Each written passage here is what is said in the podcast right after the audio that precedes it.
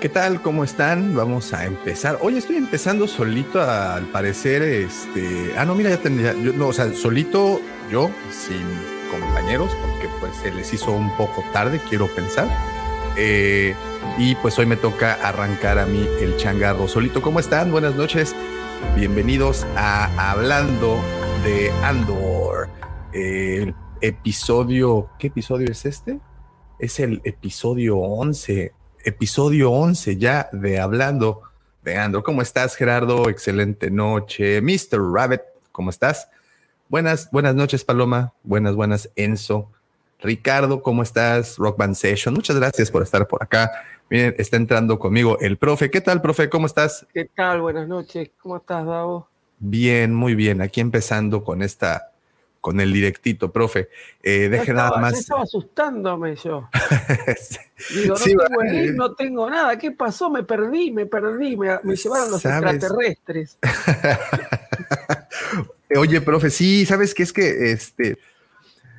Pero, pero mientras que le estoy mandando el, el link a el invitado de esta tarde.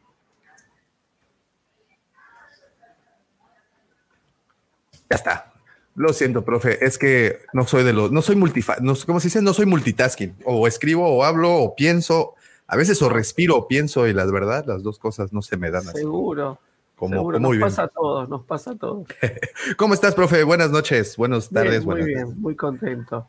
¿Qué tal, qué tal el episodio de hoy? ¿Qué, ¿Qué saborcito te dejó al final? Me gustó, me gustó. No sé si es de lo, de lo, de lo mejor que nos dieron. Este, creo que están preparando el terreno para el, para el episodio que viene, que es este, el final. Se dicen muchas cosas también, se dicen muchas cosas, pero me venían gustando más los anteriores. Creo que este, este me pareció hasta ahora el, más flojito de toda la serie.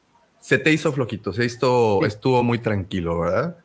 Sí, pero más allá de tranquilo, porque los otros también, bueno, salvo el anterior que se escaparon de la prisión, pero venían también siendo tranquilos, pero como que la información que se manejaba era mucho más densa que la que nos brindaron hoy, ¿no? Entonces, este, creo que hoy como que confluyeron todas las líneas de todo lo que nos dieron en los capítulos anteriores y nos prepara para el, para el final. Así que bueno, yo creo que la semana que viene va a ser un gran capítulo.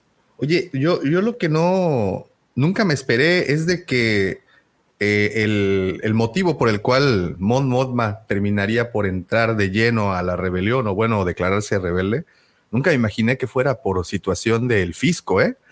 Hasta ella la, le llevó el fisco. ¿Cómo viste eso? Eso nos persigue a todos, me parece. A todos. no se salva ni Mon Mothma. Este, no, yo creo que en realidad ella eh, comete un error, se da cuenta que comete un error este, y no sabe cómo, cómo resolverlo.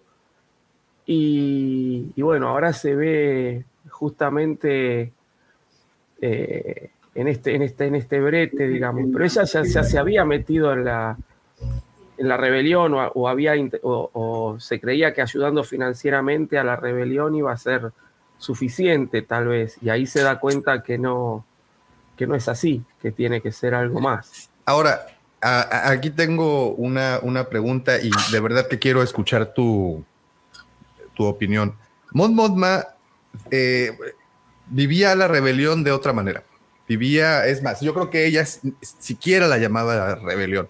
Hasta donde tengo entendido, ella sigue viendo sus acciones como eh, humanitarias, como, como, como causas humanitarias.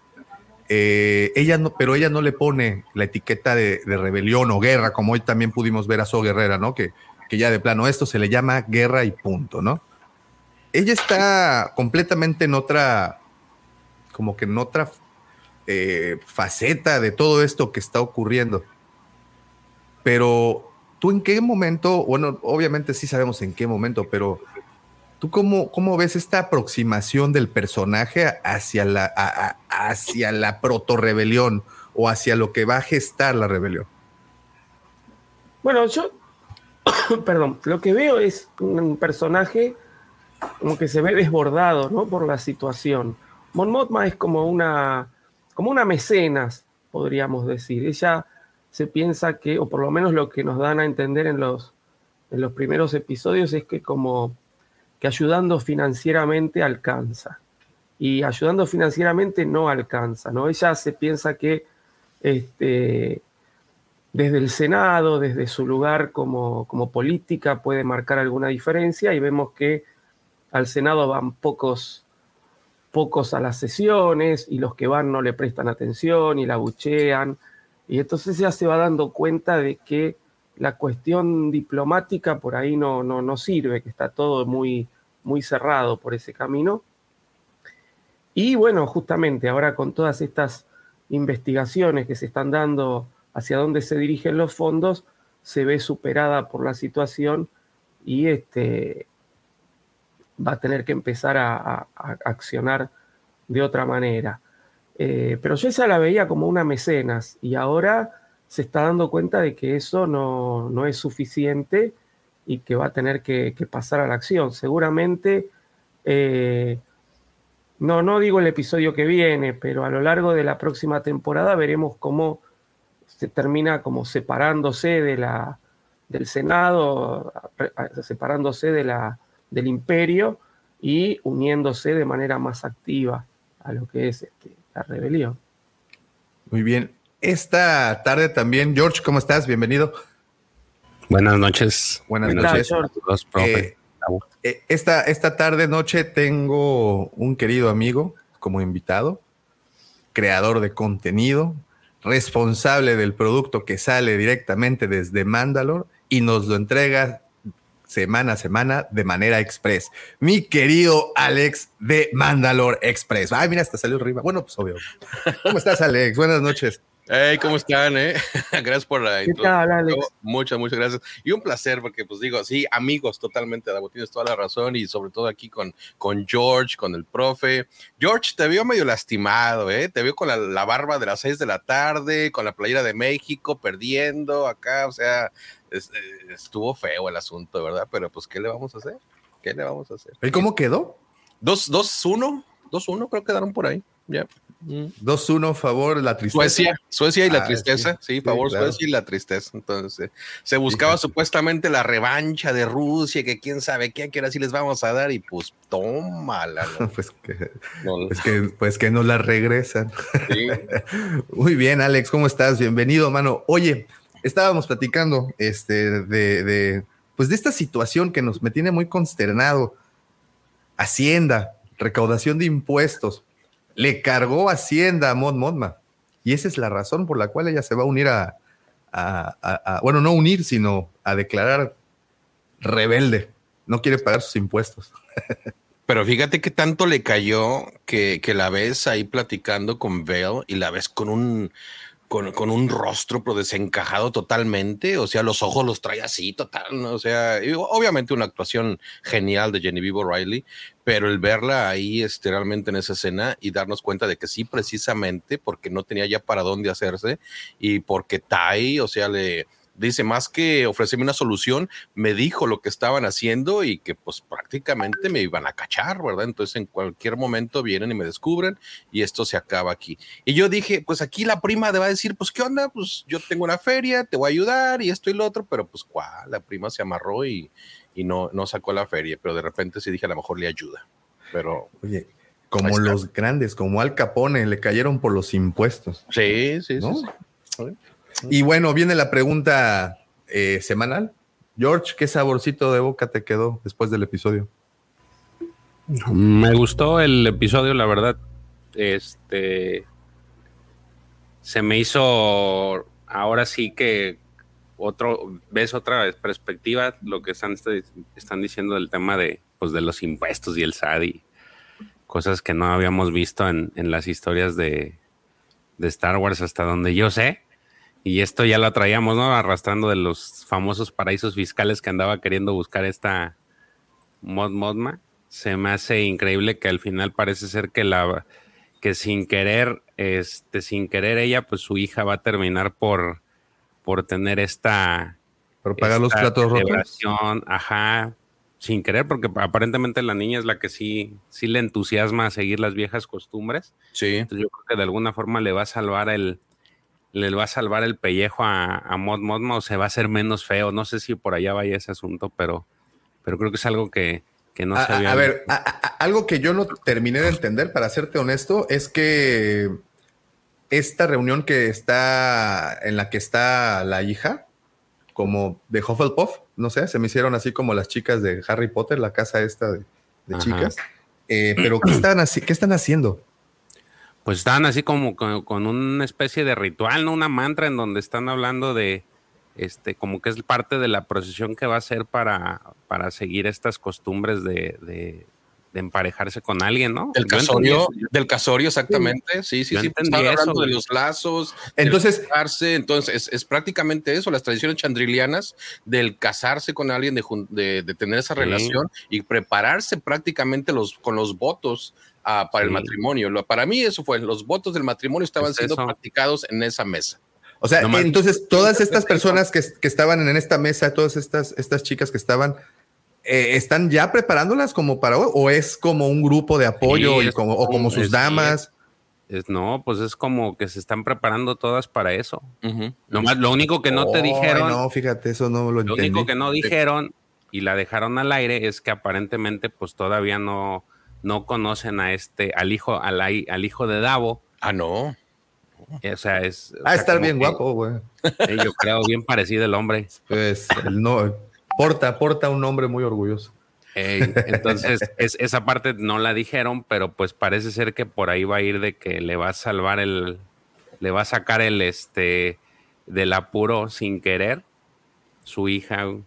Y entonces, es, eso son de las cosas que, que no se ven normalmente. Recuerdo un, capítulo de Clone Wars y eso lo recuerdo porque acabo de leer hace poco un libro de, de estos de, Clone Wars en donde precisamente se da una historia en la que, no sé si recuerdan, a Zack Ventres se vuelve, de, se aleja de, de, de Dooku y empieza a hacer sus jales por aparte.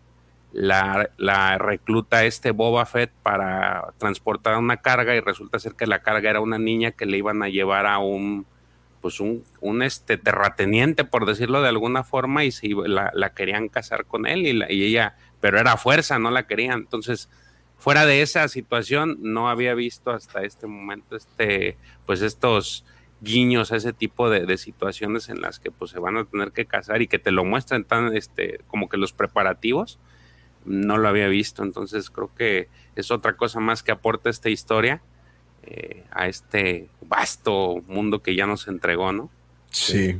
Alex a ti qué saborcito te quedó después de ver el episodio Fíjate que yo sí me aventé unas chamarras mentales bien acá, bien, bien severas con lo que es este final de dos capítulos de la serie de Andor y dije, tenemos lo del ojo, tenemos este, pues, todo esto que han armado, todo esto que nos ha gustado tanto.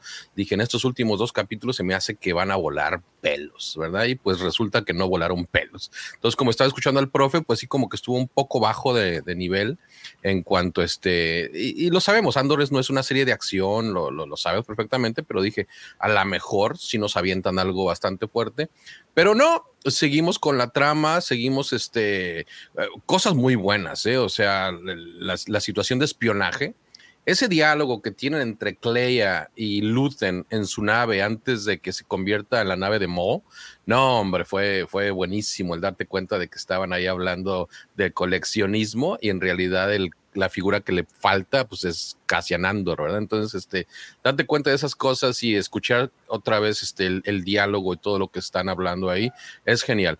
Pero para mí sí le faltó un poquito más de este, ahora sí que de Piu Piu y Pau Pa, que es de lo que los detractores siempre se han quejado. Pero de ahí en fuera me encantó el capítulo. Fíjate qué, qué chistoso que menciones esto del, del, coleccionismo, porque justamente, a ver si se escucha. No. No.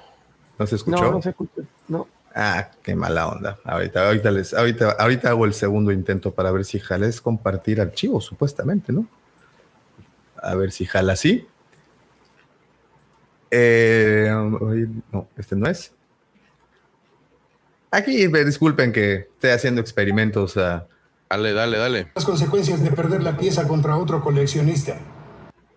Ese es un meme para los Tienes que aceptar coleccionistas. las consecuencias de perder la pieza contra otro coleccionista. E- Eso va para un par de amigos que conozco. Tienes que aceptar las consecuencias de perder la pieza contra otro coleccionista. En fin. Ahí le mando saludos al Jafet y al Lucifagor. Y al Quique. y al Quique también. Y, y bueno, ahí hay una legión entera ¿no? de, de- de cuatachos que, que se apasionan. Muy bien. Pues bueno, eh, tuvimos este episodio llamado Las hijas de Ferrix con una duración total de 46 minutos y una duración neta de 37 minutotes. Eh, me choca que son 10 minutos, prácticamente 5 minutos, 3 minutos creo que al principio y 6 minutos al final o algo por el estilo. El chiste está que siempre terminan bien. Nos pro- vemos 56 y puta, terminan siendo de media hora, ¿no? Así Eh, fue en español, Davo, las hijas, porque Las acá, fue, hijas acá fue la hija. O la hija de Férrix, entonces ya le puse la hija. plural, la hija de Férrix. Y eh, dirige Benjamín Caron. Creo que es eh, la. ¿Qué es esto? Ah, ok. Es, creo que es este la primera vez que está dirigiendo. Sí. Y pero, pero, pero ya había estado en la producción. No sé si habían dado cuenta que él estaba como productor en los, unos episodios anteriores.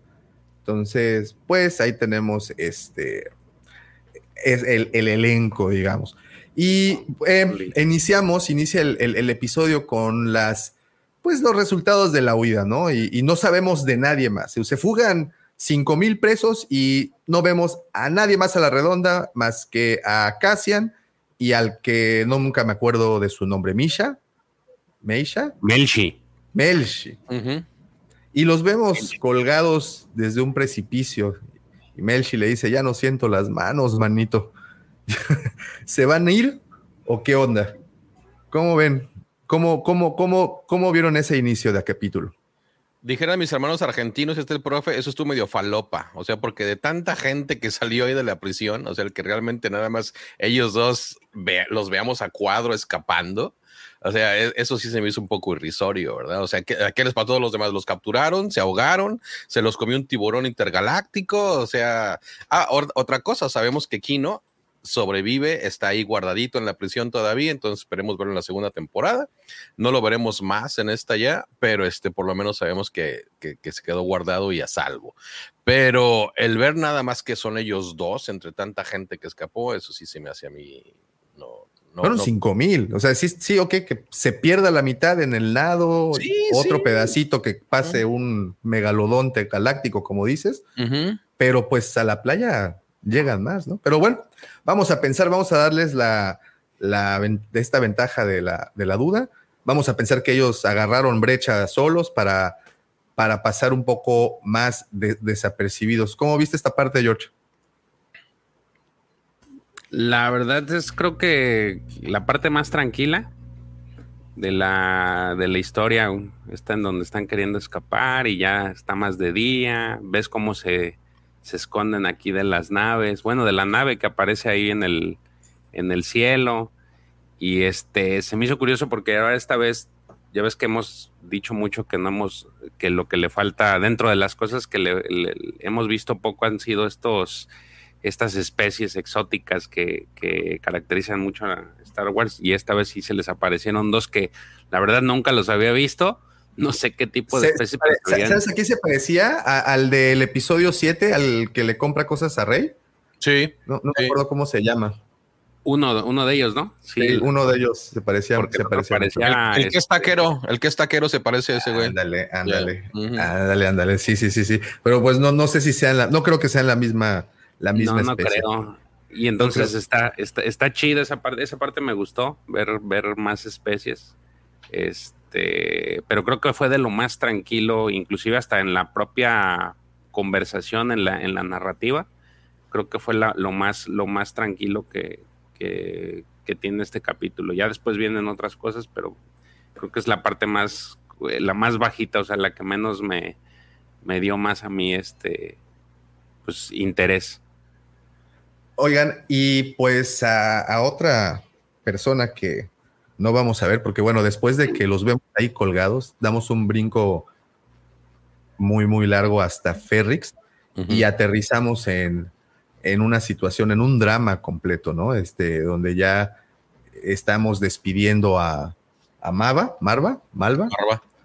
Y, y, ya no la volvimos a ver desde el episodio anterior hasta este episodio nada más nos pasaron cortos y, y pues ¿qué creen? Que ya se petateó. No se tomó sus medicinas. Desde la semana pasada no se estaba tomando sus medicinas. Nunca le prendió la calefacción, da, güey. Pues ahí quedó pieza. Ya ves que siempre le acusaron de que no le prendía, güey. Pues ahí quedó. Híjole. Y, y, bueno, y acá vemos ahora sí a un droide bien triste, ¿no? Sí. Yo me arrepiento de haber comparado a, a, este droide, a, a, B2, este, con un droide hecho de cajas de pizza, porque realmente es un droide que nos ha, nos ha regalado mucho.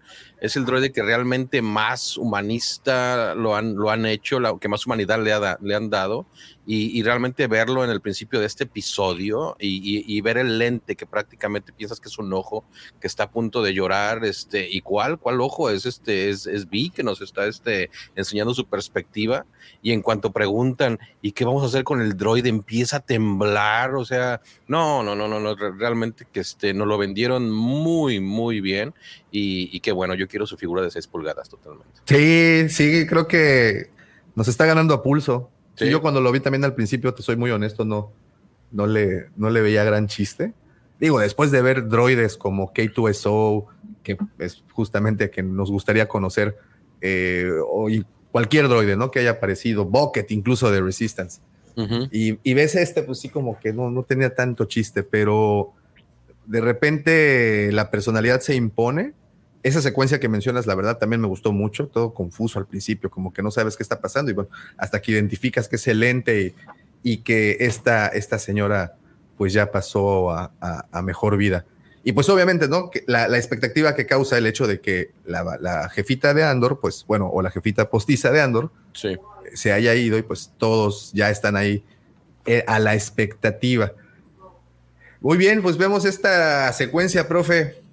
Vamos a correr, vamos a correr como, como, como alma que nos lleva el diablo y, y, y, pues a esperanzas, ¿no? De que no se den cuenta que estamos corriendo o que cuando reaccionen. ¿Cómo viste esta secuencia? Y la verdad que me molestó un poquito esa secuencia, porque eh, que corran para robarse la nave, todo eso no me parece mal. Ahora, los atrapan y después le dice, bueno, ya que estamos, los llevamos, no los... Hablan de venderlos, de devolverlos al imperio, de cobrar una recompensa, de llevarlos vivos o muertos. Y los otros, no, nosotros no fuimos, nosotros no fuimos, bueno, los vamos a ayudar. No me terminó de cerrar, no me terminó de cerrar.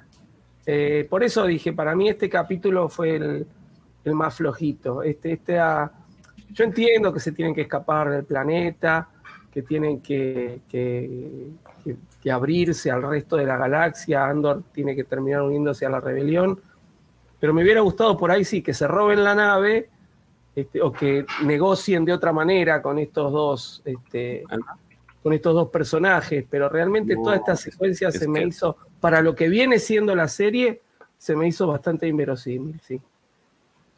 Muy facilita, ¿no, Alex? Como dice el profe. Sí, o sea, nada que ver, o sea, está Polo Creed y Rocky corriendo ahí en la arena, güey. O sea, van acá en chinga y digo, y digo yo, o sea, de plano, o sea, nomás van a llegar a robarse la nave y esto y lo otro. Y este, lo que sí me gustó de esta, de este de, esta escena, de este arquito, fue que estos aliens, o sea, la manera en que están hechos, o sea, están bien hechos, se ven bien en pantalla y que resulta que eran antiimperiales. Eso me latió, eso me latió. Los dejaron acá y cómo los capturan, ¿verdad? Con la red de Spider-Man, que para mí parecía un calamar que les aventaron ahí, lo, los, este, los amarraron. Pero este, sí, inverosímil, como dice el profe, totalmente inverosímil desde que sabemos que nada más son ellos dos. Inverosímil desde que estos, este, pues sí, o sea, ah, no, sí, te doy tu aventón, te voy a llevar a Cancún otra vez, o sea, tú dime dónde te llevo y te llevo, no hay ningún problema, o sea, sí, eso sí estuvo medio, medio triste y, uh, y, y, digo, con esa me quedo, ¿verdad? Pero al fin, Andor tiene que regresar al lugar donde dejó sus créditos, donde dejó el manifiesto de este, de, de entonces pues ya, ya lo tiene en sus manos otra vez y esta fue la avenida para recuperar todo eso, entonces pues digo, de alguna manera tiene que regresar y ya está ahí. Eso también, ¿no? Es decir, estuvo, ¿cuánto estuvo preso? Un año más o menos.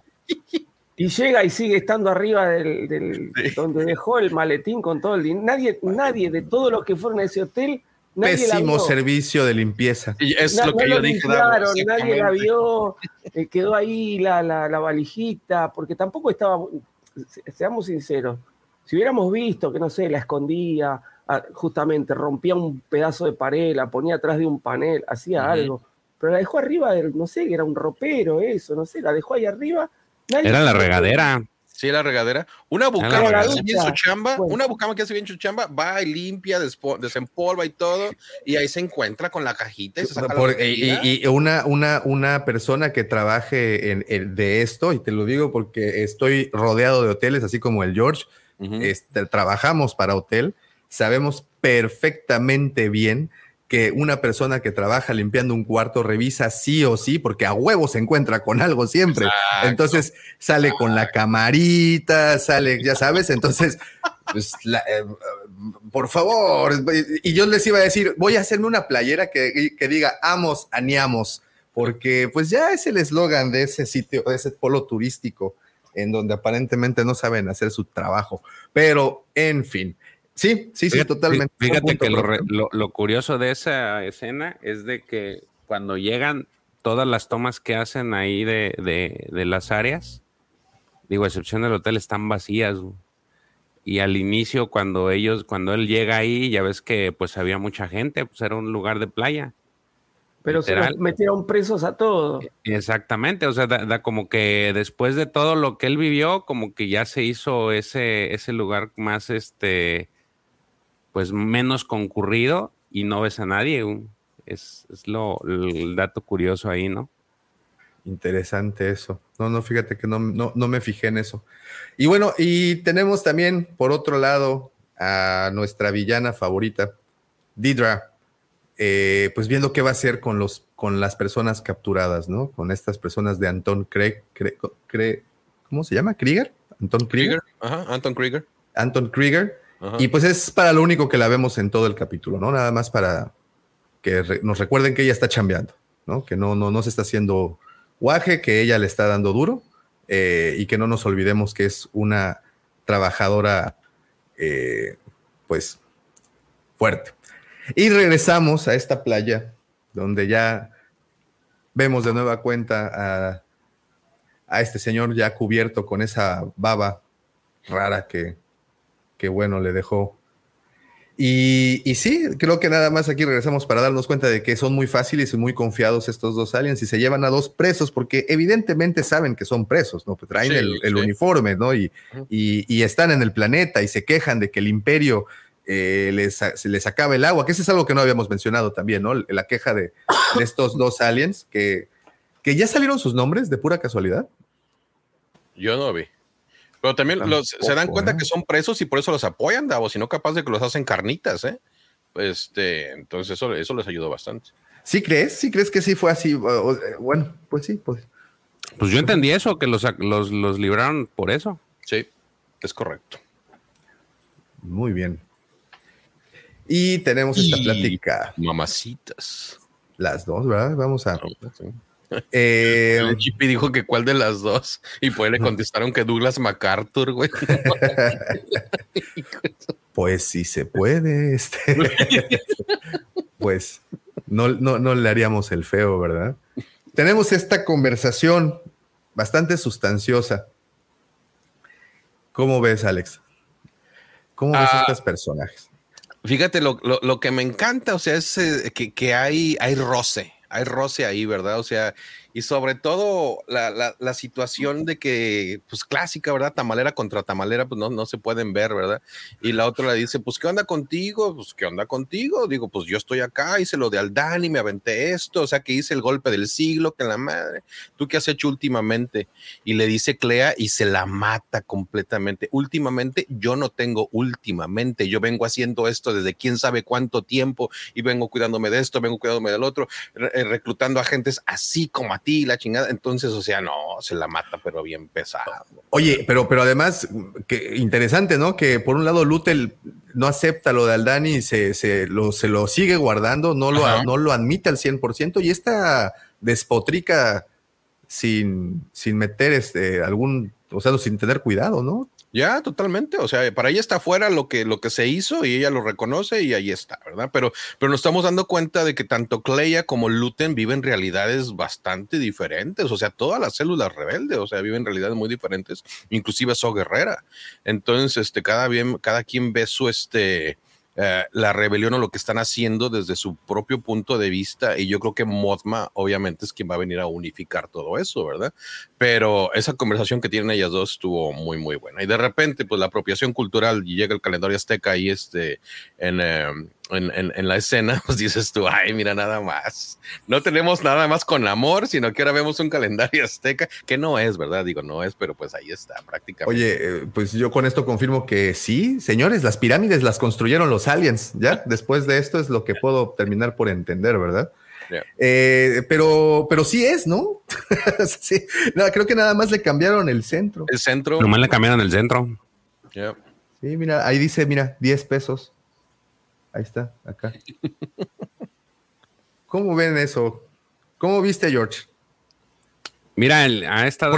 Porque, perdón, porque es la segunda vez que lo hacen ya en la. sí, por ahí está la este, este, esta serpiente de Cuculcán. nada más le cambiaron las, las bocas y las, las caras y le pusieron unos rancors.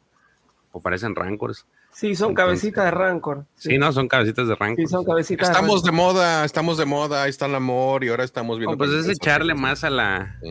Más, más, más de más carnita, ¿no? Ahora sí que dice, pues yo estoy produciendo.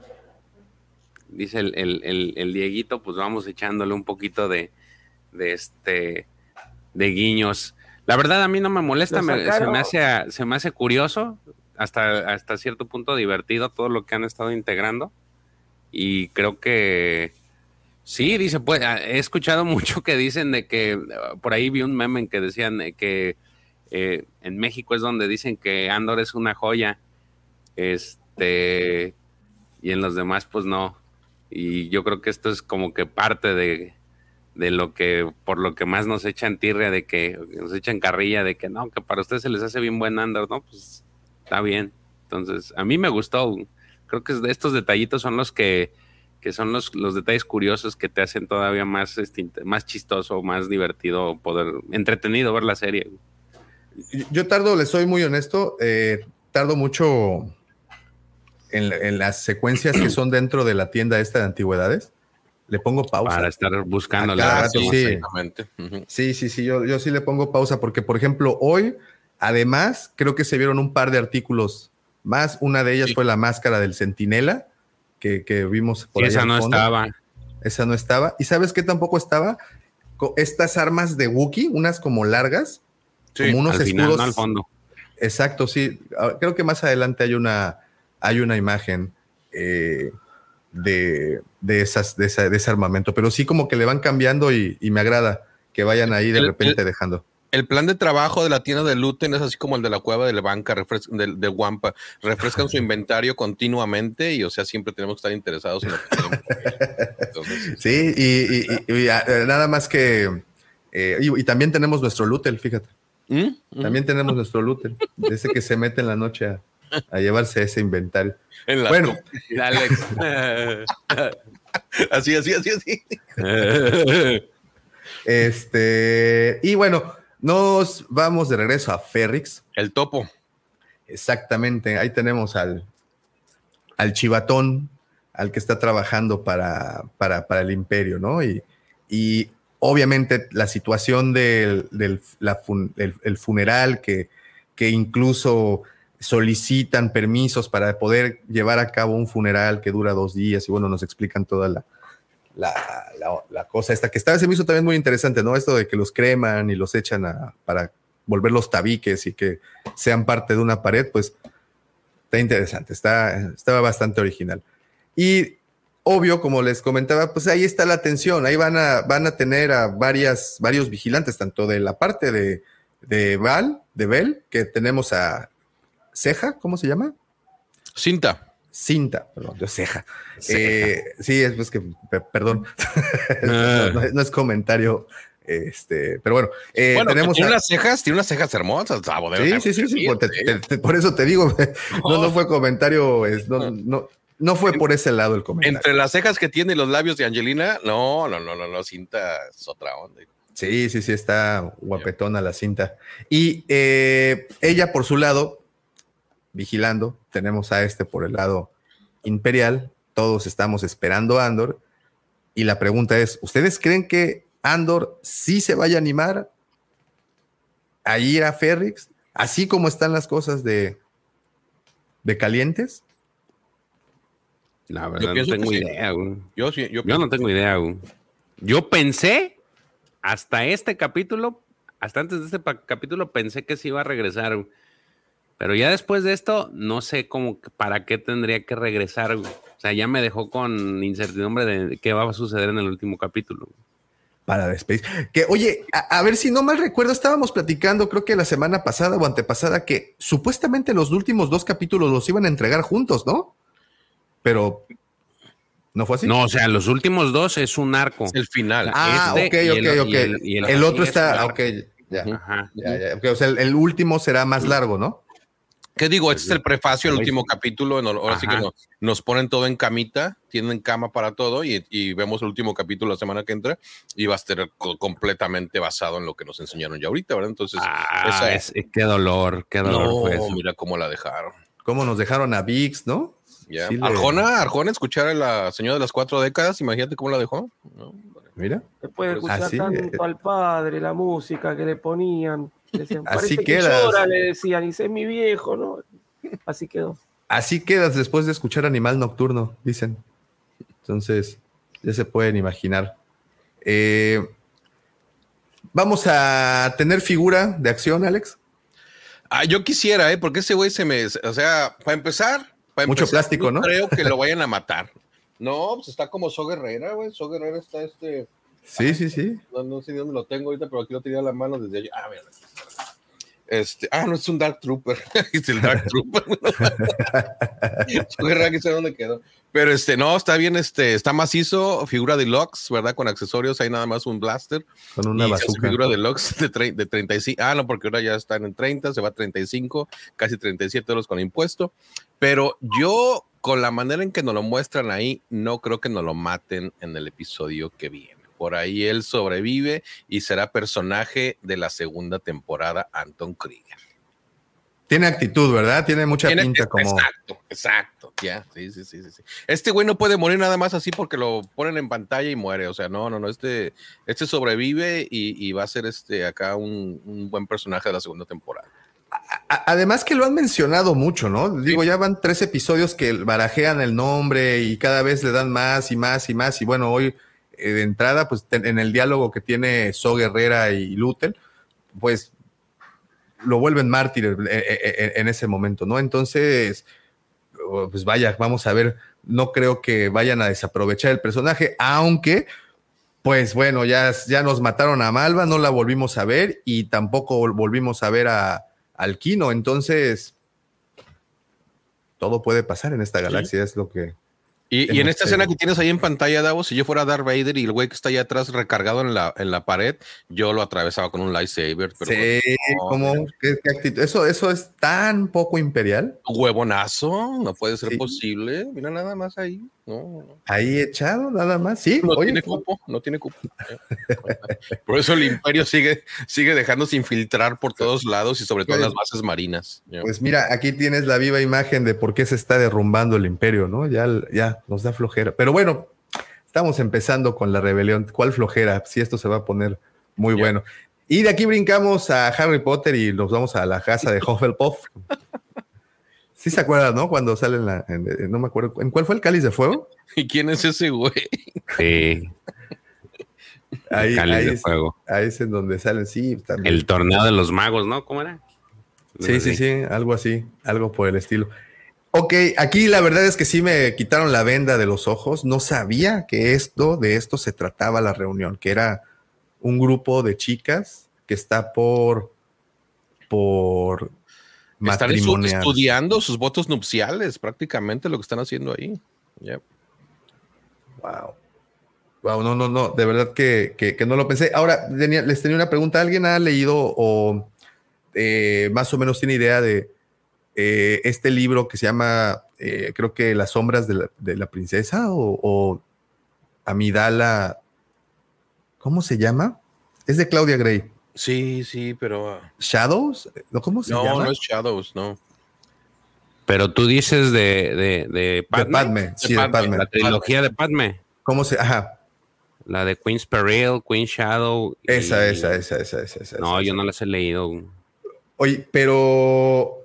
Eh, ahí no, Padme no, no, o bueno, o en Nabuno también tenían algo como de este tipo, así como matrimonios arreglados, obviamente reinas muy jóvenes, familias no, muy importantes. No sé. O sea, sí, sí tenían estas, este, pues, les han puesto tradiciones o, o, dentro de su narrativa hay tradiciones que ellos tienen, por ejemplo, el de lo de ser princesa, este, ser pues la princesa a cierta edad, tener a su séquito de este de pues, sus chalanitas que se parecen y que a la vez son su, cuerpo de seguridad, pero así de esto de matrimonio no, no sé si en ese en esa trilogía venga algo, la verdad sí no es, es una trilogía que no he leído. Este. No, yo tampoco, y, y ahorita sí ya me llamó un poco más de atención porque pues está muy interesante. O no, no, sabía que tuvieran estas tradiciones tan arraigadas, al menos creo que eso, eso es en Chandrilia, ¿no? Que... Entre, entre Mon Mothma y Tai lo habían comentado de las tradiciones y también con el pinche perrín, ese perrín, que no Hoy, hoy no salió, afortunadamente. No, no, afortunadamente no salió. Pero este lo habían, pero fíjate lo que son las cosas. No salió y el perrín y esto y lo otro, pero el actor y el personaje, cómo nos lo han vendido, que o sea, son los personajes buenos que te lo representan bien, que no lo quieres. Pero ¿por qué? O sea, no quieres que, no, no es que no quieras al actor, sino que cómo representa el personaje y la manera en que lo está actuando y, y el guion que le dan, o sea, dices, no, pinche perrín no vale. Sí, el, el, personaje está bien diseñado. Y, sí, sí, totalmente. Y, y, entre ellos habían hablado de las, de las este, costumbres chandrilianas y pues esta es una de ellas prácticamente, que se han hablado bastante en, en, en toda la serie. Entonces, pues ahí está. Y ahí tenemos a este par de primas que, que mm. pues de nueva cuenta tenemos dos, dos, partes diferentes de la rebelión, ¿no? Bueno, dos partes, una más activa que la otra. eh, y, y, y, vaya, ¿quién, quién, profe, tú quién crees que vaya a influenciar a quién? ¿Será Bell la que haga las cosas más a la manera de Mon Mothma? ¿O será al revés y gracias a Bell Mon Mothma va a invertir ahora sí en armamento? No, a ver, yo creo que, que cada una desde su lugar va a, a, llevar la rebelión adelante, ¿no? Es decir, Bell es un brazo armado y Mon Mothma siempre fue una líder. Entonces, Mon Mothma yo creo que va a asumir, lo que le falta es asumir su rol de líder. Hasta ahora, como dije, ¿no? Hace un rato, es un poco la mecenas, es la que pone plata y ahora está este, eh, justamente perseguida por, por, una cuestión impositiva, ¿no? Entonces, este, ella va, va, a tener que asumir su papel de líder. La, la otra es, es, el brazo armado, es como le dijo en la escena anterior cuando estaba con Cleia, le dijo, no, porque yo hice lo de Aldán y vos qué hiciste. Y la otra le dice, yo sabés lo que vengo haciendo desde antes de que toda, toda la sopa que tenés que tomar para llegar a ser como yo, le dice, ¿no? Entonces, este, Bell, lo más probable es que en algún momento veamos cómo cae en alguna, en alguna misión de estas que, va a tener, mientras que Mon Mothma se va a ir consolidando cada vez más como, como la líder de la rebelión que nos presentan finalmente en el regreso del Jedi, ¿no? Hasta la masacre de Gorman, profe, es cuando vemos a Modma realmente dando ese brinco a la, a la, rebelión totalmente. Porque ahorita la vemos, la vemos timorata. O sea, la vemos, este, tiene mucho miedo, o sea, está bien espantado ahorita de que el fisco la cachó y que esto y que el otro, y, y, y anda pidiendo acá, considerando, ¿verdad?, la oferta de, de nuestro nuevo gángster Davo. este, está superada. Fíjense que hasta ahora siempre venimos diciendo, cada vez que aparece Mon Mothma, la imagen es bien simétrica, está bien compensada, uh -huh. y a partir de ahora la imagen se descompensa. Y en el momento en que Mon Mothma le dice a Abel, tengo problemas, a partir de ahí no tenemos más simetría. Y la cara, y la cara que pone, profe, la actuación, o sea, más allá del, de, obviamente, sí, el, rostro nos dice, de hecho tiene hasta los ojos rojos de, haber llorado, parece, ¿no? Este, pero ya no está más en el centro, va a estar totalmente a un costado, las imágenes completamente descompensadas, se va viendo que el, estado de ánimo que ella tiene nos lo están reflejando con la puesta en escena. Qué, qué, buena observación, profe, porque incluso aquí lo podemos ver con el vestuario, ¿no? Como ya, ya divides esta parte, ¿no? Tienes por un, por un lado a Mon que por lo general usa estos colores, eh, también la hemos visto de azul, pero bueno, creo que la hemos reconocido más por el color blanco. Y ahora ves a Bel también con un color usando gris y dividiendo, desbalanceando lo que previamente habíamos visto. Muy pero inclusive fíjense que la, la toma está como, la cámara está como medio en diagonal, ¿sí? Ya no está bien derechita, ¿no? Y ya vemos esta simetría como lentamente se va rompiendo. Tenemos del lado izquierdo esta ventana oscura y del otro lado no tenemos una cosa que la compensa, es toda la pared blanca, ¿no? De, la izquierda justo Bell y, la ventana que se ve es todo lo oscuro y del otro lado lo que nos representa a Mon Mothma, que es lo blanco, cómo se va descompensando, ya no tenemos esa simetría perfecta que veíamos en los capítulos anteriores. Sí, buen punto. Muy buen punto. Si Totalmente, sí. están escuchando esto, que por cierto, para los que tengan oportunidad, este audio se sube mañana a Spotify. Para los que nos están escuchando desde Spotify, pues sí les recomiendo que se brinquen al canal o, bueno, vean el capítulo y, se detengan eh, en esos momentos, justamente en lo que habíamos platicado de Mod porque efectivamente, desde que la habíamos visto en un principio, eh, veíamos esta limpieza, simetría, balance completo y ahora no, ahora no.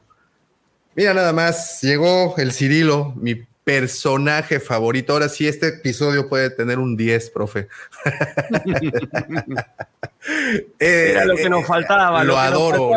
Doña Clotilde, Doña Clotilde, ¿no? Doña Clotilde y la vieja, la vieja dándole con todo, lo trata mal.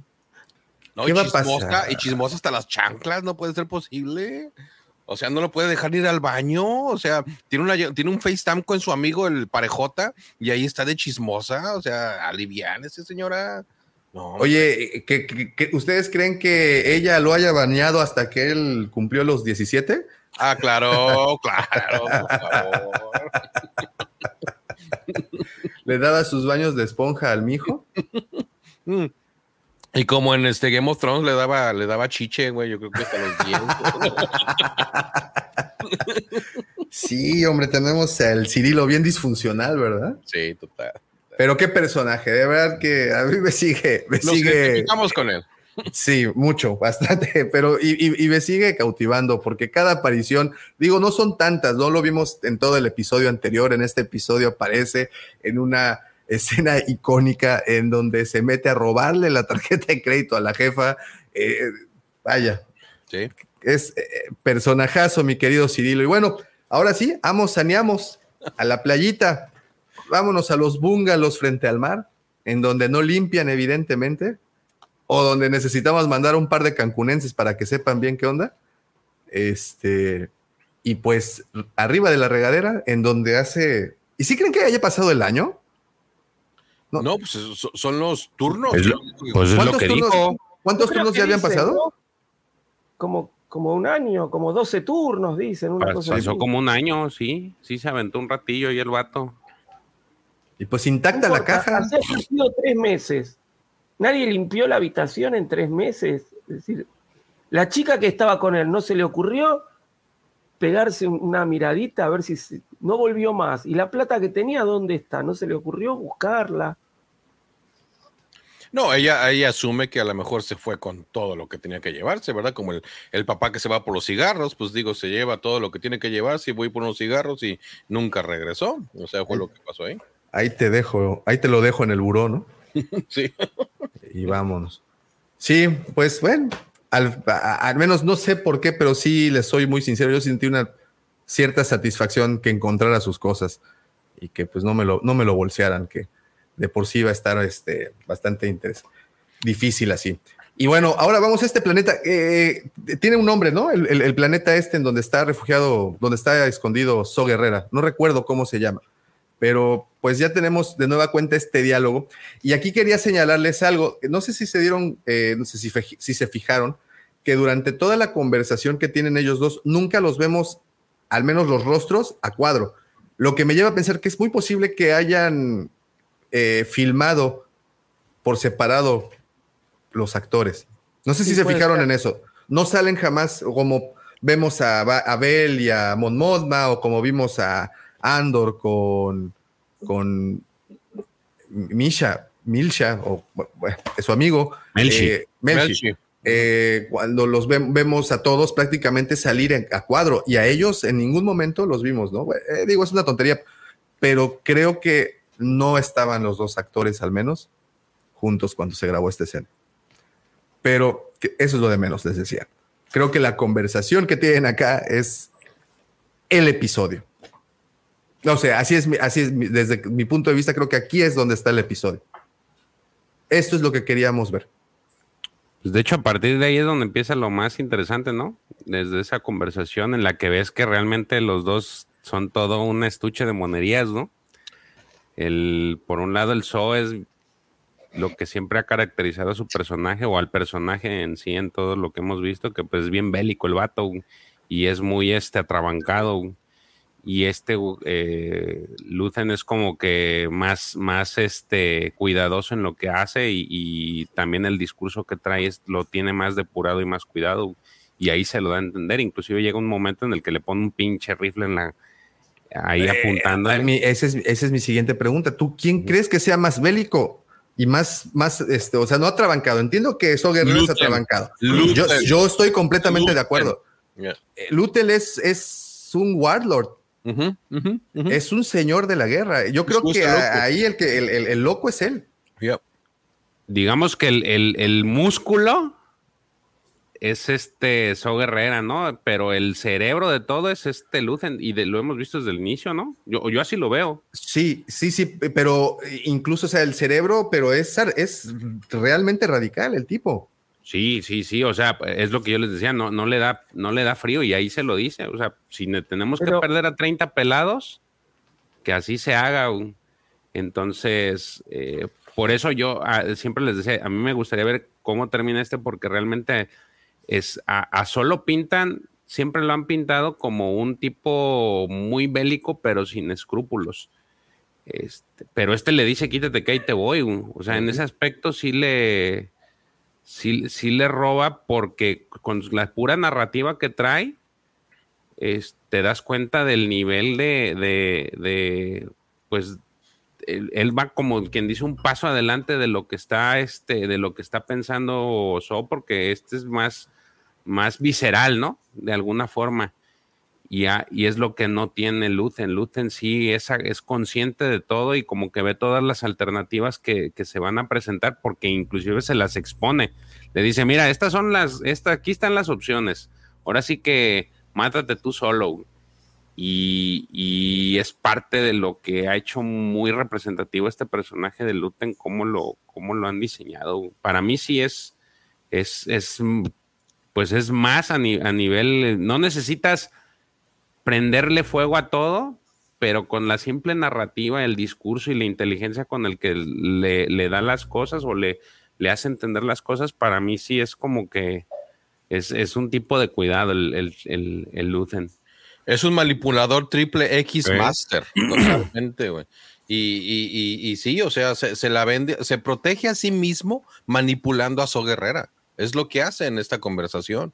O sea, él se protege manipulando a So y no dejándolo hacer lo que So tendría que haber hecho por este, proteger a Krieger. Y, y ahí está, o sea, se la vende completamente. Ahora, de que So realmente lo siga y haga caso de sus órdenes, eso lo veremos más adelante, ¿verdad? Pero muy Yo- bien. Yo pensé que, vieron que So Guerrera le decía, no, pero hay- yo tengo que ir igual, y el otro, no, no vayas. Sí, Ujú. tengo que ir igual, pero si no querías ir, no, pero ahora sí quiero ir. Yo digo, bueno, lo va a dejar ir y va a ser donde So termina después con todos los chirimbolos que lo vemos en Rogue One, ¿no? A raíz de esta batalla. Como mi bueno, al final, al final lo convence, le explica todo el plan y lo convence de que no, de que no vaya, ¿no? Pero bueno.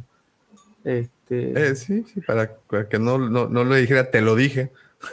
Entonces, y, bueno, y en este, en este diálogo es justamente lo que les decía hace, hace un ratito, ¿no? Que aquí sí les avienta, eh, sobre todo So Guerrera, él le dice, a esto, a esto ya se le llama guerra. Esto ya no son atentados, esto ya no son, ya no son esfuerzos mínimos, esto ya es una guerra declarada frontal. Y, y de aquí qué sigue? ¿Qué es lo que va a pasar? Y tenemos al Cirilo de regreso en los niveles más bajos de coro. O sea, cómo me divierto cuando sale este cuate en la pantalla. todo, todo lo que hace me divierte muchísimo. Y eh, regresa al departamento, se va la mamá y regresa a darle baje a la bolsa de la mamá. Cual adolescente buscando para, el, para la cerveza, ¿no? Y nos siguen pintando más. Fíjate, Alex, yo sí estaba casi convencido de que era tan mal el trato que le habían dado a Cyril durante los episodios que habíamos visto previamente, que estaba completamente seguro que él no se iba a unir a la rebelión, no, no eso de plano sí, sí, siempre estuve consciente de ello, pero que de alguna manera haría algo que indirectamente le ayudara a la rebelión. Tuvieran esta. Pero después escuché tu argumento y me cambió por completo la perspectiva del asunto. Y estoy muy de acuerdo contigo. Cyril vive, respira, come, se baña con el imperio. Es un fanático, esa es la palabra creo que podría describir mejor a este personaje. Es un fanático del imperio. Y, velo, ahí está, la viva estampa de, un fanático. Los ojos que puso cuando habló con el parejota y supo lo que estaba pasando y la oportunidad que tenía esos ojos no los hace nadie más que un tipo Norman Bates. Entonces, ahí está, ahí está. Y aparte a la serie no le caería nada bien que, porque mucha gente por ahí sigue diciendo que se va a hacer de la alianza, que se va a hacer rebelde, que se les va a unir, que quién sabe. No, hombre, la, manga del muerto, este güey se va a morir con la suya y va a hacer todo lo posible por comerse, por comerse Andor de cualquier manera que se lo quiera comer, ¿verdad? Pero se lo, se lo va a chingar. Entonces, este, no, no, no, Cyril, y, y, y, de la manera que nos lo presentan, todo lo que nos han, por más poco que haya sido, es un personaje muy completo en la serie, uh, eh, con el poco tiempo que tiene en pantalla. Entonces, este, es, es un complemento muy, muy grande. Y siempre yo, yo lo declaré como un paralelo a lo que es Andor. Andor obviamente va por su camino, Cirilo va por el suyo, pero al final y al cabo van a, chocar entre los dos y ahí es donde se viene todo este, este acabose entre los dos personajes. Pero no, él se monta en la suya y ahí va a terminar. Es más, es, es más, es, más cabrón que Dedra, totalmente. Pues estamos, entonces, eh, podemos decir que el verdadero antagonista de Andor es Cyril. Yo así lo veo. Yo así lo veo. Más que Didra, más que. ¿Quién más? Más que Luthen. Más que Luthen. el verdadero antagonista. Luten cumple otras funciones, ¿verdad? Pero si lo vemos de esa manera, o sea, yo lo veo como el principal antagonista de toda la serie, a Cyril Karn, totalmente. Y nos lo vendieron de una manera excelsa porque no lo vendieron en, un, malhechor, un antagonista que tenemos que ver en cada episodio, eh, que, tenga el mismo peso del contrincante, sino que es de una manera muy sutil, pero muy bien hecha. Mira qué interesante esto que mencionas. Eh, generalmente, y sobre todo Disney, eh, nos vende a villanos que pues algo les pasó, algo malo les pasó que los traumó y los volvió villanos, ¿no? Alguien les pegó de niños o, abusó, no sé. Y aquí estamos viendo cómo se forma un villano de manera muy diferente y todavía más peligrosa que la, que la otra. Porque pues sí, también los fanáticos pueden llegar a ser villanos, ¿no? Ah, sí, sí, sí. muy buen personaje, de verdad, les repito, cada vez que sale me divierto mucho y quiero ver hacia dónde va. Eh, les decía el otro día que pues es tan buen empleado, es tan bueno que de premio lo van a mandar a la estrella de la muerte a trabajar. ¿Sí? Bueno, regresamos de nueva cuenta a la tienda de antigüedades para, para ver a Cleia. Eh, pero esta es la parte que les decía hace un ratito. Si ven ahí a la derecha, atrás se ve la máscara del Sentinel. Esa no la habíamos visto. No la habíamos visto antes. No, no estaba. Desafortunadamente, eh, las tomas en donde aparecen los escudos Wookiees, esto que les digo, eh, no están como muy buenas. Entonces, pero pues también por ahí, por ahí andan. Por ahí andan. Y tenemos esta conversación en donde Cleya, bueno, en la tienda de antigüedades, ella se está comunicando con Lutel, que pues ya salió del planeta este, que sí tiene un nombre, que no recuerdo cuál es el nombre, donde está So Guerrera. Eh, y es justo cuando le, cae la chota, ¿no? Justamente le cae la chota al buen sí, Y qué bonita escena. Independientemente de lo que sea, qué bonita escena. La composición de ahí estuvo bien bonita. Esa situación yo creo que es el, detonante, va a ser el detonante para muchas cosas, porque ya ven que había, este, siempre había sido muy precavido este güey. Digo, traía el único pendiente, el tiro ahí perdido era el Andor, pero dentro de lo que cabe había sido muy, muy, este, cuidadoso en sus movimientos. Y aquí se le van las patas. Y entonces esto siento yo que va, es el punto de partida para lo que va a suceder al siguiente y, el destino que le va a deparar a este Luthen en la historia. Esto es algo que a lo mejor él no, dentro de la historia parece ser que no estaba en su, en, lo que iba a suceder y lo van a obligar esto a hacer muchas cosas y puede que inclusive hasta lo que le, le mencionó en algún momento a este, eh, a So Guerrera de que pues este, este Crick se va, se tiene que morir a lo mejor todo eso va a cambiar a raíz de este acontecimiento porque no no no estaba, o sea, él no pensó que se lo fueran lo fueran a capear y hizo todo lo posible, pero pues al, al final ya ves cómo despedazó el esta especie como de antena que tiene este este esta nave que pues es nueva, ¿no? Esta no la habíamos visto en ese diseño. No, no, no, al menos en pantalla no, no, no, la. ¿Sabes dónde aparece? ¿Sabe? Me, enteré hace un rato. ¿Sabes dónde aparece? ¿En dónde aparece? En solo. No, profe, no. se, ve ahí, se ve ahí de, sopetón, ahí está en medio. No, es cierto. Sí, sí, sí. Este, Ay, da. Pues muy bonita. Pero es hermosa, sí, sí. es muy bonita. voy, a tener otro motivo para ver solo de nuevo. no es, que, no es que, la muestra, no es que la muestran ahí, está ahí medio entre medio. De o, mándenlos el screenshot nomás para, para ahorrarnos ver solo otra vez, ¿verdad? Después lo busco. No, yo sí la puedo ver, yo sí la quiero ver. Sí, sí, qué me enteré, me enteré hace un rato. Me enteré hace un rato. No, no, qué, qué, qué, buen dato, profe. Sí, la verdad es que no, no, no lo sabía. Y qué manera de escapar, ¿eh? Es, la verdad es que sí, eh, estuvo, estuvo bueno. Eh, el armamento de... esa nave, Davo, el armamento ese nunca lo habíamos visto, o sea, no, pero fíjate, antes de esto realmente lo que me capturó a mí totalmente fue la, la conversación que tiene él con Cleia, o sea, totalmente un espionaje, pero de alto nivel. O sea, porque él está consciente de que lo pueden estar escuchando y qué pasa, sí te están escuchando, pero qué pasa, nunca supieron de lo que estabas hablando porque tú estabas hablando del coleccionista que del coleccionable que te hacía falta, ¿verdad? Con Cleia y ya de ahí se van. Entonces, este, ya si lo, si lo empiezan a investigar, la pieza contra ahí está, ahí está. si lo empiezan a investigar es porque está en ese sector, ¿verdad? Pero de otra manera, o sea, ni en cuenta. Entonces, eso fue genial. Mire, Este, este es un pequeño mensaje para todos mis amigos coleccionistas. Aquí veo al, ahí anda Raúl, por aquí anda Edgar, les mando un abrazote. Todos los coleccionistas, escuchen este mensaje tan poderoso que Lutel nos da. Tienes que aceptar las consecuencias de perder la pieza contra otro coleccionista. Punto. Tienes que aceptar las consecuencias de perder la pieza contra otro coleccionista. Muy bien. Es de, Mendoza, es de Mendoza, Luten, ¿eh? Se le escucha el acento, ¿eh?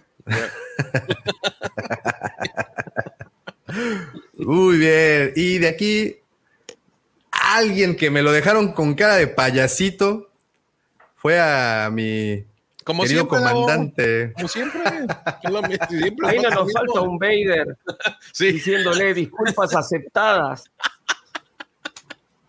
Totalmente. Se me, escapó, se me escapó el eje. Disculpas aceptadas.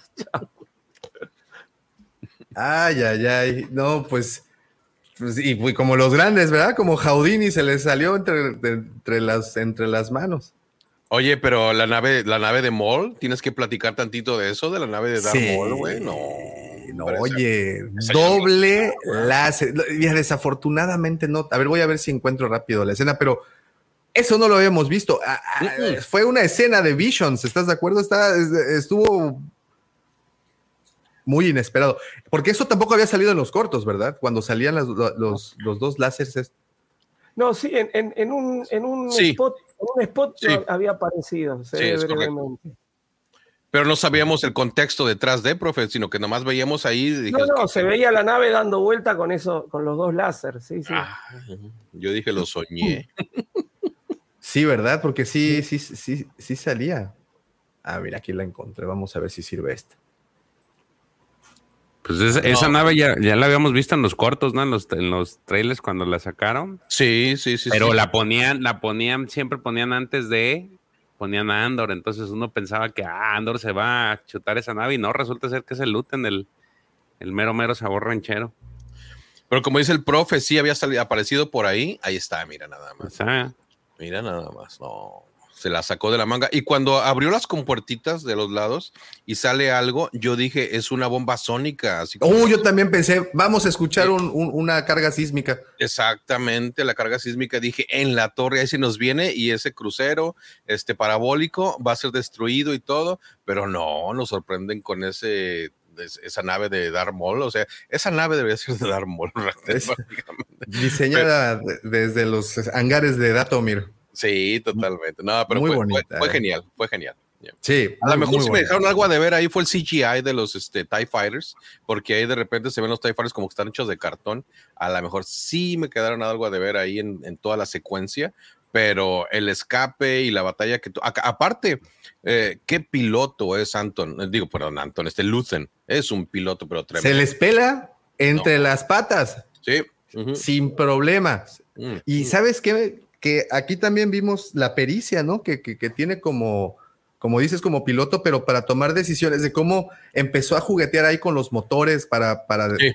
para de- despistarlos tantito, les dio códigos, bueno, ahí hizo lo, lo necesario para ganar tiempo y cuando tuvo la oportunidad, se les pela, le avientan, ¿eran tres TIE Fighters o cuatro? Tres. Eran tres. No, y- no creo que eran cuatro. Y un, Era y un bomber. Bomber. Eran Eran tres y un bomber. y un TIE Tres y un Bomber, sí. es correcto. Entonces, eh, y, y los se los avienta con, con la mano en la cintura, ¿no? Al bomber primero, es el primero que cae. El bomber no tuvo oportunidad absolutamente. Que también, o sea, ¿para qué mandas un bomber cuando estás ah, enfrentándote a una nave sola, verdad? O sea, nada que ver, esa estrategia estuvo pésima. O sí, sea- pero eh, y, y también digo, eh, jugándole un poquito al abogado del diablo, pues no- le, le sorprendió. La nave no esperaban que de verdad quisiera esto y que pues era un, si no me equivoco, era un carguero, ¿no? Así estaba como identificado. Coreliano, Pues, dijeron. No, de, No, no, de- no, de este. Alderan. Alderan. mandó códigos de Alderan. Alderan. Yeah. Mandó códigos de Alderan. Ahora también Y- ahí se, se puede especi- eh, se puede podemos especular que tiene relación ya con este um, Belorgana, ¿verdad? Entonces digo, ahí, ahí- queda en el aire. Que, a, a ver, buen punto, buen punto. Esos códigos, pues bueno, se, se, se falsifican, ¿no? Sí. Eh, pero eh, al final, ¿crees que ya Bail Organa ya está empezando a meter ahí manitas desde ahorita? Pues yo- digo, si son los códigos, obviamente que él los da como de Alderan, el, el que está en Alderan es Bel Organa, y obviamente sabemos lo metido que está en todo esto. Entonces, de que está ahí, está ahí. De qué tan, de qué manera, o porque Bel Organa es, es un abanico de opciones hasta cierto punto, Sí. Bel Organa en cuanto a la rebelión. Entonces, no sabemos qué tanta sea tan fuerte la- la relación que tiene con, con Luthen, pero de que está ahí, está ahí. Y que, lo men- y que mencionen a Alderan es mencionarte prácticamente a Bel Organa. Entonces, este, ahí nos pinta. Por ahí muchos lo pedían por esta temporada. No creo, ni va a salir en esta temporada, pero para la segunda es muy posible que nos aparezca por ahí. Ah, fuertes declaraciones del señor LGP, ¿Qué dice? Ah, sí, siempre lo ha dicho. que era Jedi, que siempre es ha dicho. Jedi, que no por nada tiene su cristalito, ¿no? No es Crico, es Jedi. Muy bien. y, otra cosa, eh, que Lucifago siempre ha mencionado es la estética muy al episodio 4 y pues de nuevo, ¿no? Sale este jueguito de en el set y nada más hay para, para, para mencionar, pero incluso se ve eh, como que eh, tiene la, misma estética, o no, sé cómo llamarle, eh, la, misma sensación que te da en pantalla. Si ves, por ejemplo, otras producciones como que, de cierta manera, incluso en Rogue One, que estamos en un periodo de tiempo muy, muy cercano, ves todos los tablerillos y es como otra diferente, como que tiene otro feeling, pero este sí es completamente 77.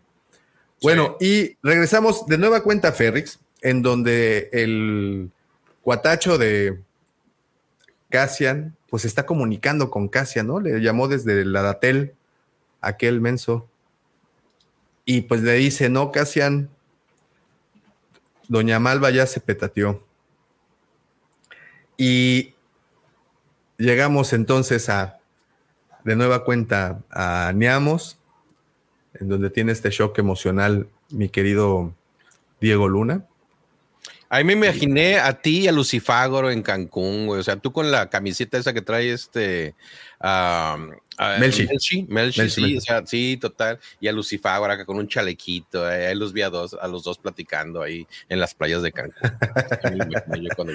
son bonitas, son bonitas, pero son modelos que no nos quedan, mi querido Alex. ya estamos como más allá que para acá. Oye, este, dice LGP que Melba no está muerta, o Marva, perdón, no está muerta. ¿Cómo ven? Eh, no, sí está muerta. Sí, sí está muerta. Bueno, yo me metí la teoría como en Walking Dead, que de repente supuestamente va esta, esta chica que, ay, no me acuerdo su nombre de color, que ya estaba muerta pero la ponen en un este, ataúd, refrigerador, que no sé qué. Ella ya sabía que se iba a transformar en zombie, pero cuando llega Negan y abre el, este, el cajón donde estaba ella, sale acá y lo, casi lo mata. Entonces, este, Marva se puede levantar de repente con una AK-47 cuerno de chivo y empezar a matar imperiales en pleno funeral. Entonces, pues digo, es... Como en la película esa, le ponen los anteojitos negros y la llevan así. Ándale, ándale. weekends, weekends at Bernie, ¿no? No, pero, no nos hubieran dado tanto trasfondo de qué pasa con las muertes en Aldani. No, no en Aldani, en este, en Ferrix. Ferrix. Este, Sí, en Ferrix. Y, y, cómo los hacen cenizas y los hacen tabiques y los hacen parte de un muro. No nos hubieran dado tanto trasfondo si realmente ya no estuviera muerto. Entonces, Marva está, está ida. Y aparte, la, la las sensaciones que vivimos con el droide, con BT, o sea, realmente eh, eh, ella, ella ya se fue. De que no revive, no revive. Ya se Porque, mira, y es que aquí continúa Christian y también LGP eh, con la misma teoría. Y si algo nos han enseñado en, Star Wars y en, bueno, básicamente en el cine, es que hasta no ver el hasta, el, hasta no ver el, el, muertito es. Sí. Entonces, pues, no sé, igual y es una un despiste, pero bueno, ok, sí, yo también creo que tienes razón. Eh, le hacen mucho al rollo, ¿no? Como para que no estuviera, ¿no? exacto. Como, como para qué, como para qué. En fin, y tenemos, pues bueno, ya esta despedida. A menos, Davo, eh, de que el, el droide BT se lleva un Oscar, ¿eh? Si, si actuó de esa manera sabiendo que Marva no estaba muerta, ¿eh? Es el único que se va a llevar una, un premio, ¿no? Todos. Ah, bueno, claro. No, no, no, pero Sí, yo creo que sí. Yo creo que sí, ya se nos fue. ¿Para qué le buscamos más? Bueno, y ya tenemos esta despedida en donde Milsha, Milche, Meisha, Melchi, Melchi. Melchi, Melchi te dice, ¿sabes qué, carnal? No nos podemos quedar callados. Esto lo, lo tiene que saber la gente. Sí. Y cada quien agarra por su rumbo en un amanecer ahí bien bonito. ¿Qué sigue? ¿A dónde creen que vaya a ir Andor? A Ferrix. Sí, va a ir a Ferrix entonces. Sí, Andor, tiene, sí, yo, creo que sí, que va a ir a, ver el funeral de su madre. Bueno, ahí se va a dar un poco. Todo confluye en, Ferrix. Eh, Luten lo va a ir a buscar ahí también. Y bueno, ahí se va a terminar de definir la, unión de Andor a la rebelión. Híjole. ¿Tú crees, profe, que ahí se define? Yo creo que, yo creo que sí. Tenemos segunda temporada. yo creo que Andor todavía Bueno, dale, dale. No, no, no. Eh, lo que pasa es que la segunda temporada a mí me da la impresión de que ya vamos a ver a Andor recordemos que la segunda temporada es, digamos, la que abarca más tiempo interno. ¿sí? Esta, esta temporada es, es eh, un año, un año y monedas en la vida de Andor, y la otra es todo el resto que queda hasta llegar a Rogue One, ¿no? Entonces, como que van a pasar muchos años en, en la segunda temporada. Entonces, eh, a, mí me da la impresión de que vamos a ver a un Andor cómo va subiendo en escalafón en la rebelión y cómo se va, eh, las misiones que va haciendo y demás, ¿no? Hasta, hasta llegar a Rogue One. Esa es la impresión que me da a mí. Okay. Como digo siempre, puede fallar. No estamos ante una ciencia, no es que dos más dos son cuatro. Los guiones pueden disparar para, para cualquier lado, depende de lo que se le ocurra al guionista. A mí me da la impresión de que sí, él va a ir a Ferrix. A ver, todos están yendo a Ferrix, porque hasta, no, no lo vimos acá, pero el, la plata que le roba, el dinero, los créditos que le roba a Cyril a la madre, son para pagarse un pasaje a Ferrix. Es decir, terminamos viendo como que sale una navecita y todos asumimos que va ahí, pues dice, ah, voy a ir al funeral, dice antes. Entonces. Pero él, como empleado del imperio le cuesta el transporte, no le puede llamar a su a Didra y le oye. Pero si Didra, no, se lo quiere sacar de encima. Exacto. En la, la Frienson. Y, más ahora que ya sabe que, le calienta los huesos, entonces pues no. uy, cierto, es cierto, es cierto. Pues, buen, buen punto. Muy buen punto. Pues, en fin, tenemos un episodio, pues, no tan, no tan largo como otros, ¿no? Muy, muy. Eh, sí, este sí da, da mucha leña para esa gran hoguera que están haciendo algunas personas al titularla como una serie lenta, porque pues sí, el de hoy definitivamente sí fue un episodio en donde creo que se toman un tiempo, se están, están tomando vuelito Vamos a ver qué tal definen, vamos a ver qué tal cierran esta temporada que hasta este momento a mí me está gustando mucho y, con, y este episodio pues, me, continuó gustando. Posiblemente, como bien menciona, no tanto como otros, pero termina de ponerle el, el, eh, esas, esos huequitos que necesitábamos. Lo termina de, de llenar. Bien, puse una encuesta en el chat eh, ¿Te gustó el episodio? Tenemos 41 votitos. Muchas gracias. Si no has votado, aprovecha antes de que, de que cierre la, encuesta. Y como siempre pongo, ¿te gustó el episodio? No, me, sí y mucho. Y al momento con estos votos que están emitidos, quedó más o menos de la siguiente manera. Con un 7% se les hizo me, con un 29% mucho y con un 63% sí. Entonces creo que estamos todos de acuerdo en que pues fue un buen episodio, pero pues no tan cardíaco como los que tuvimos previamente. Yo sí voté. Ahí está. Ahí está. Listísimo. Cerramos la encuesta y este que dice Monoma tuvo dos opciones, darle su hija a Davo. Ah, bueno, es que yo cada vez que veo a Davo ponga para trabajar con Doña Tere. ¿Quién es Doña Tere? Ay, ay, el GP. No, es Doña Carmen. es, Doña Carmen. exactamente. ¿Qué pasó? que el GP pues anda ahí en, la competencia. Ah, claro. las canoas. Ah, es, es, es, la que trabaja en las pangas, el GP, no en las canoas. Es otro lugar, es otro recinto. No, no, no está afiliado con nosotros. Pero en fin. Eh, vamos a darle calificaciones, señores. Vamos a ponerle una pequeña calificación a este episodio. Y pues quiero empezar contigo, mi querido George. ¿Cómo le dejas? ¿Cuál, cuál le dejas? A Ocho. Este? ¿Ocho sólido? Sí. A ver, querido chat, eche, eche ahí la opinión, ponga su voto. Sí, tiene detallitos que, a mí no, no, no, no me parecieron como que entonaran eso. También lo que dicen de la, del dinero encontrado y que nadie lo reclamó el de los estos cuatitos que los agarran y de repente los sueltan, sí, son cositas así que, que sí se me hacen algo medio raras, pero fuera de eso, creo que lo que lo salvó fue al final todo el discurso entre So Guerrera y inclusive lo de Mod así es que yo me quedo con un 8. Muy bien. Profe. Sí, también, también, un 8. Un 8. Creo que el, todo lo que fue la línea de Andor fue lo más flojo, lo que no, no, no termina de cerrar el verosímil, pero justamente lo que nos dicen con, con Mon Motma y el final con Luten y, y So Guerrera es lo que levanta y lleva un poco adelante el capítulo. Sí, yo creo que un 8 está más que bien. Nuestro queridísimo invitado, parte, parte de la casa del Wampa. Alex. Gracias, Gracias, Davo. No, yo estoy de acuerdo con este, con George, con el profe, con un 8, pero, pero, eso de B2 realmente me catapultó por tanto tanto que nos dio, o sea, tanto realmente que humanizan al, droide y, la, y la manera en que lo presentan y realmente la conversación y la actuación de Genevieve O'Reilly con esa plática, como lo comentaban ahorita también, este, con Bell, no, yo, yo sí lo pongo en pues 8.5, tampoco es que sea tanto, ¿verdad? Pero sí le doy un 8.5 al capítulo. Sí, eh, yo aquí comparto su opinión, nada más que yo sí, para mí sí llegó al 9. Me, hay muchas conversaciones que me gustaron. Sí. Eh, la, parte o la secuencia donde está Vimo, obviamente la de So Guerrera y, y, Lutel, la serie me encanta.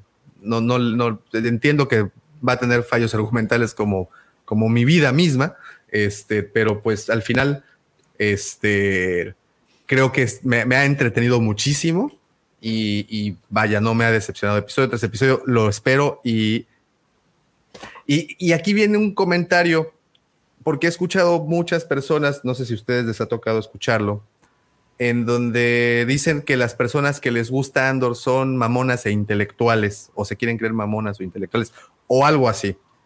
Pues miren, yo les voy a decir una cosa, intelectual no soy, mamón posiblemente sí, pero intelectual definitivamente no soy. Le entiendo muy poco al cine, me gusta mucho lo que veo en pantalla, disfruto de las películas porque pues me agradan, la vista, pues no, no, no hay que no hay que analizar tantas, tanto las cosas. Creo que si te agrada, te agrada, si no, pues no. A mí me está gustando mucho y les repito, no me considero una persona nada intelectual, sino todo lo opuesto.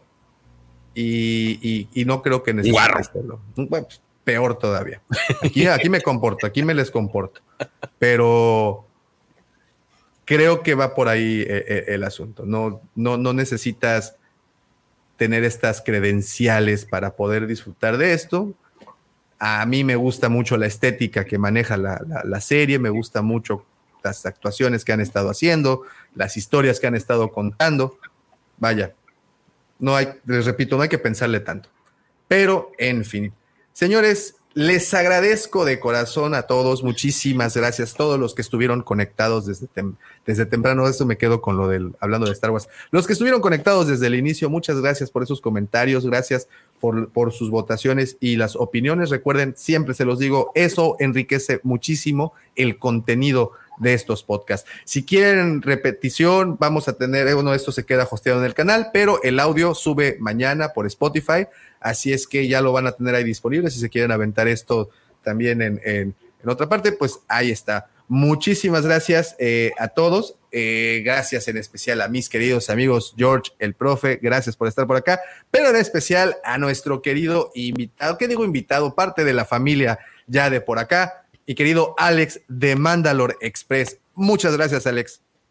Un placer, un placer aquí compartir con todos ustedes, con quienes tengo una relación bastante cercana y realmente añorable. Entonces, muchas, muchas gracias por la invitación. Me la pasé de lujo como siempre muy agradecido. y el honorable chat estuvieron con todo desde el principio y aquí siguen. Entonces, muchas gracias, que ya saben que sin ustedes, pues los creadores de contenido no somos nada. Muchas gracias. Oye, si estos los del chat, ¿verdad? luego, luego te resbalas y sopres, vienen a soltarte patines ahí cuando estás tirado.